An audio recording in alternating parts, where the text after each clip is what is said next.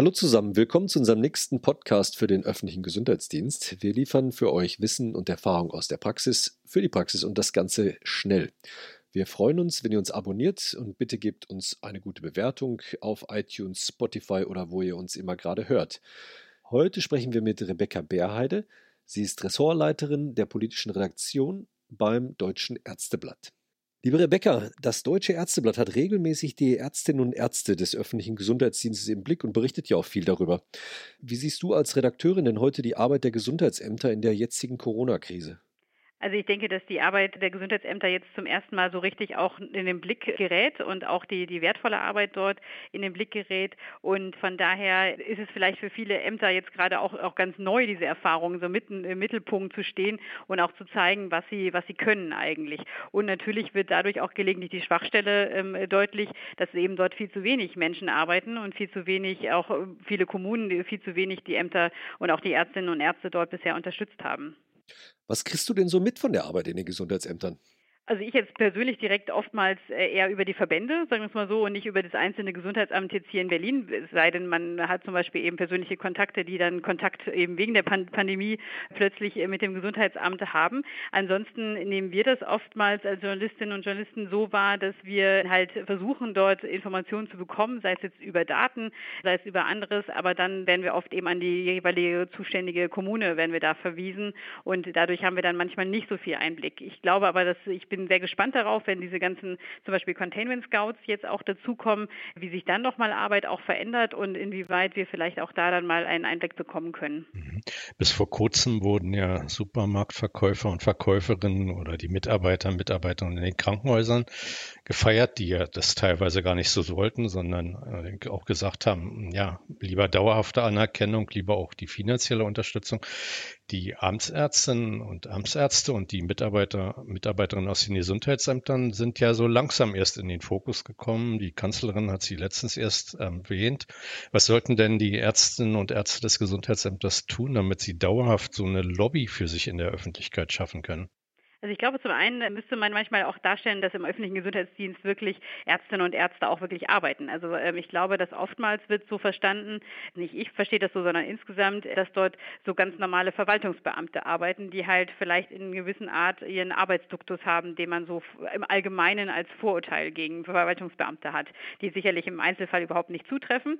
Das ist, glaube ich, das eine, zum rauszustellen, hier arbeiten wirklich Ärztinnen und Ärzte, die sich äh, mit einem epidemiologischen Hintergrund oder ähnliches darum kümmern, wie die Gesundheit der Bevölkerung vor Ort aussieht. Und ich glaube, da haben in der Vergangenheit eben äh, die, die Ärzte des öffentlichen Gesundheitsdienstes oftmals nicht so diese Lobby hinbekommen in der Form wie vielleicht auch andere Arztgruppen. Aber ich glaube, jetzt ist auch gerade da besonders äh, die Chance zu sagen, hey, uns gibt es auch. Und natürlich, wir müssen hier auch, und ich denke mal, das ist ja sicherlich auch ein Anliegen des öffentlichen Gesundheitsdienstes, auch ein bisschen besser bezahlt werden, weil, weil das ja eben zum Teil ja auch ein großes Problem ist, dass da eben in Krankenhäusern und woanders besser bezahlt wird.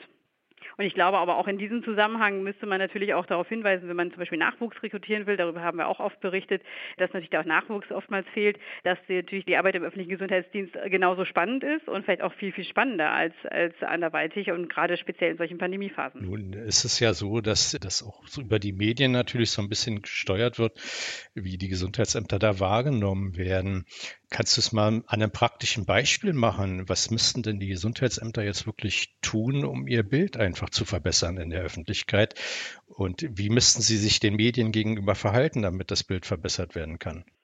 Also ich will damit nicht sagen, dass das Bild jetzt direkt schlecht ist, aber ich kann zum Beispiel mir gut vorstellen, dass man mal sagt, man lädt zum Beispiel eben mal auch jemand, der eine Reportage schreiben möchte oder Journalisten einfach ein, um zeigt einfach die Arbeit zu machen. Also quasi ein klares, typisches Vororttermin, wie wir das so nennen, wenn das überhaupt unter Pandemiebedingungen und Abstandsbedingungen momentan möglich ist.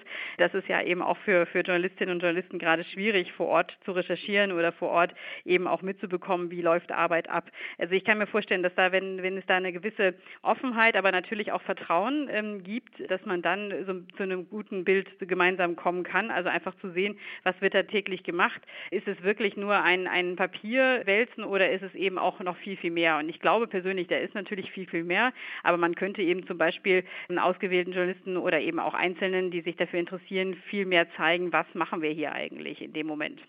Aber ich habe immer den Eindruck, diese Sachen sind schon an vielen Stellen gelaufen. Ne? Ich habe während meiner äh, Tätigkeit im Berliner Gesundheitsamt Leute von der Bild am Sonntag dabei gehabt, von Spiegel Online, die haben über die Arbeit im sozialpsychiatrischen Dienst berichtet. Und die, die meisten Ärztinnen und Ärzte sind wirklich total leidenschaftlich bei der Arbeit in den Gesundheitsämtern. Warum ist das so schwierig, von diesem staubigen Amtsschimmel-Image wegzukommen? Weil irgendwie stimmt das, glaube ich, schon seit vielen Jahren überhaupt nicht mehr. Ja, vielleicht muss man sonst aber auch vielleicht nochmal den Drehbuchautor oder sowas mal einladen, dass der sich, der oder die sich dazu inspirieren lassen, zum Beispiel auch eine Fernsehserie oder so über öffentlichen Gesundheitsdienst zu machen. Also ich glaube, äh, das Bild des Arztes prägt sich ja viel, auch durch mediale Darstellung, auch in Serien. Also vielleicht wäre das mal was, dass man mal mit einer TV-Produktionsfirma spricht äh, und sagt, wir könnten auch einen Arzt im öffentlichen Gesundheitsdienst in eine dieser Vorabendserien rein. Und das äh, war natürlich jetzt ein kleiner Scherz, ja. Aber ich denke mal, dass man darüber das versuchen könnte, wenn man jetzt wirklich ganz groß das machen möchte. Aber ähm, ansonsten ist, glaube ich, vielleicht auch manchmal eine gewisse Art von, dass man eben als Dienst, als öffentlicher Dienst so erkannt wird. Vielleicht ist das auch ein kleines Kommunikationsproblem, aber ich glaube, es gibt ja auch immer wieder mehr, immer öfter ähm, tolle Ärzte aus öffentlichen Gesundheitsämtern, die sich auch gut medial darstellen können. Also ich denke jetzt an Frankfurt, ich denke hier in Berlin an Reinickendorf, die eben auch viel auftauchen das Frankfurter Gesundheitsamt ist ja zum Beispiel auch äh, vorbildlich, aber eben auch speziell in der Rolle, weil es ja eben mit dem Frankfurter Flughafen nochmal ganz spezielle andere auch äh, Herausforderungen hat. Ich glaube, dass man da ähm, schon auch einen ganz neuen Trend dann sieht, wie eben Ämter auch sehr aktuell, sehr akut äh, reagieren können. Also, sag ich mal, so eine Offenheitsinitiative, Transparenz und Offenheit und die Medien einladen und mit ihnen zusammenarbeiten, höre ich da so raus, ne? Sicherlich und Transparenz dann aber auch natürlich auch im, im, Umkehrschluss. Also wenn natürlich, also das werden wir ja wahrscheinlich in den nächsten Monaten erleben, es zum Beispiel neue Pandemieherde gibt in irgendeiner Region, dass man damit eben dann auch offen umgeht. Also dass wirklich da offen kommuniziert wird. Ich denke mal, das ist immer immer wichtig. Also wir sehen das ja bei vielen Fällen immer wieder. Also wenn auch auch in Krankenhäusern oder ähnliches, sobald man offen kommuniziert, über auch über Fehler offen kommuniziert, dass es dann immer meistens einfacher ist und im Endeffekt nachher Berichterstattung auch positiver ist, auch wenn die erste Schlagzeile vielleicht schmerzt. In Sachen Kommunikation gehen wir ja jetzt im Augenblick in eine sehr schwierige Situation hinein.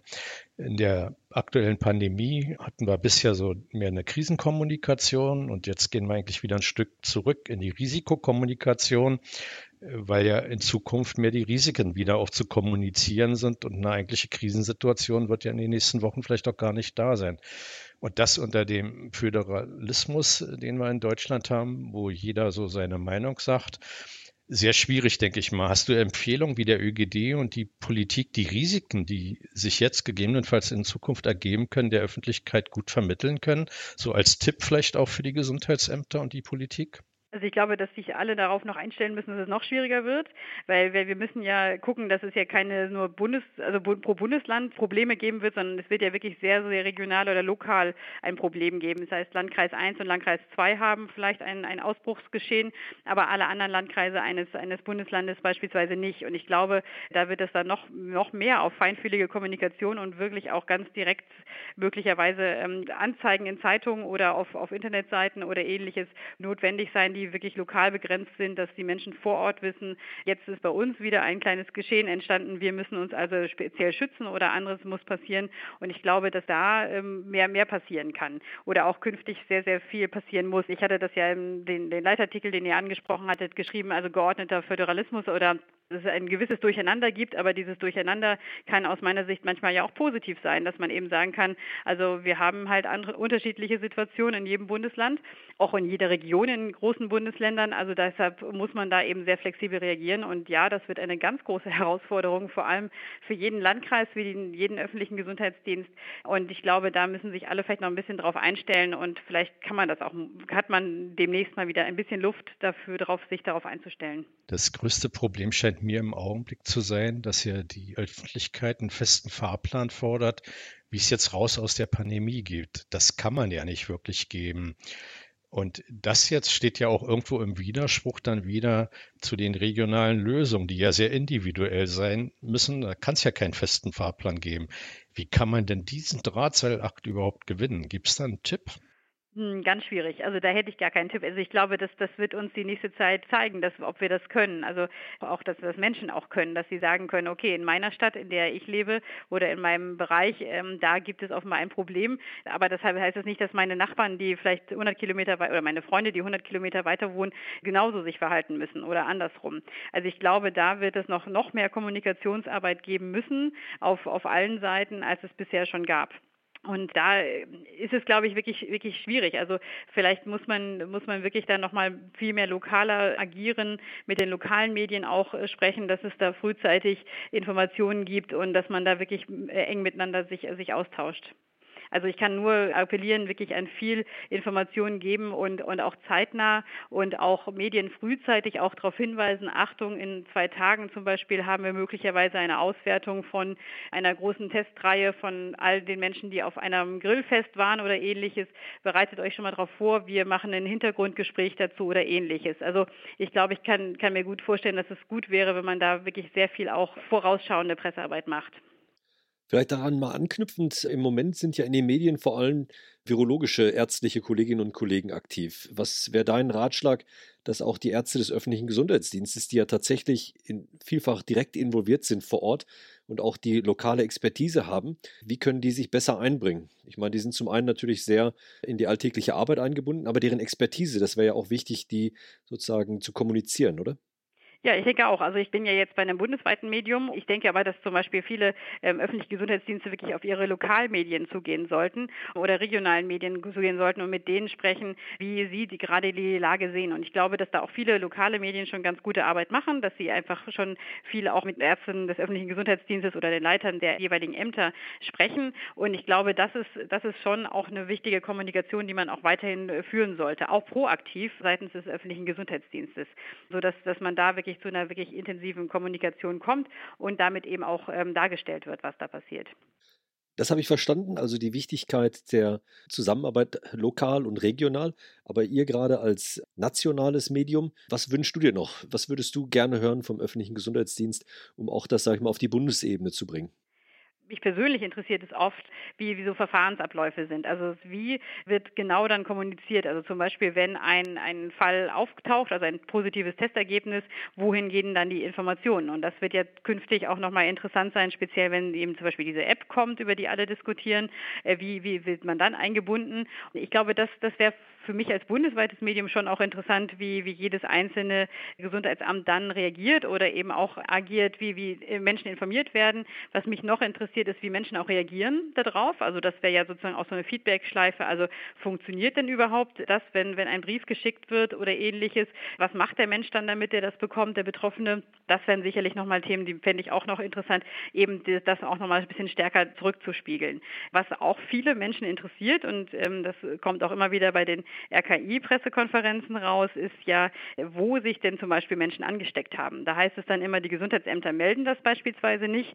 Das wäre zum Beispiel auch so ein Thema, sofern man das darf, datenschutzrechtlich auch, dass man da vielleicht noch ein bisschen mehr kommuniziert, sodass eben auch da die Menschen äh, eine gewisse Gefahreneinschätzung für sich selber entwickeln, weil, weil wenn man dann sagt, ah ja, ähm, die da dort waren, haben sich zum Beispiel bei dem und dem Event angesteckt, das war ja im März oder auch im Februar schon möglich, das rauszufinden, eben, dass man das in Zukunft auch nochmal viel, viel stärker herausbringt, dass eben auch dann Menschen für sich selber die Gefahreneinschätzungen treffen können. Okay, gehe ich jetzt zu der Veranstaltung oder nicht? Also das ist, glaube ich, auch noch wichtig.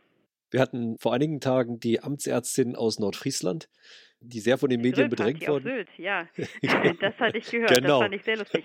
Ja. Und die hat natürlich gesagt, das können wir gar nicht rausgeben bei uns im ländlichen Raum. Äh, wir wollten über, darüber informieren, dass Grillpartys ein Risiko sein können. Aber wir können natürlich nicht sagen, wo die gewesen sind, wer beteiligt war und so. Aber ich glaube, ihr habt beide das gleiche Interesse. Sie wollte das Risiko kommunizieren und ihr wolltet natürlich, oder als Journalistin hat man das Interesse auch darüber zu berichten, über so ein Event und was da noch dahinter stecken könnte.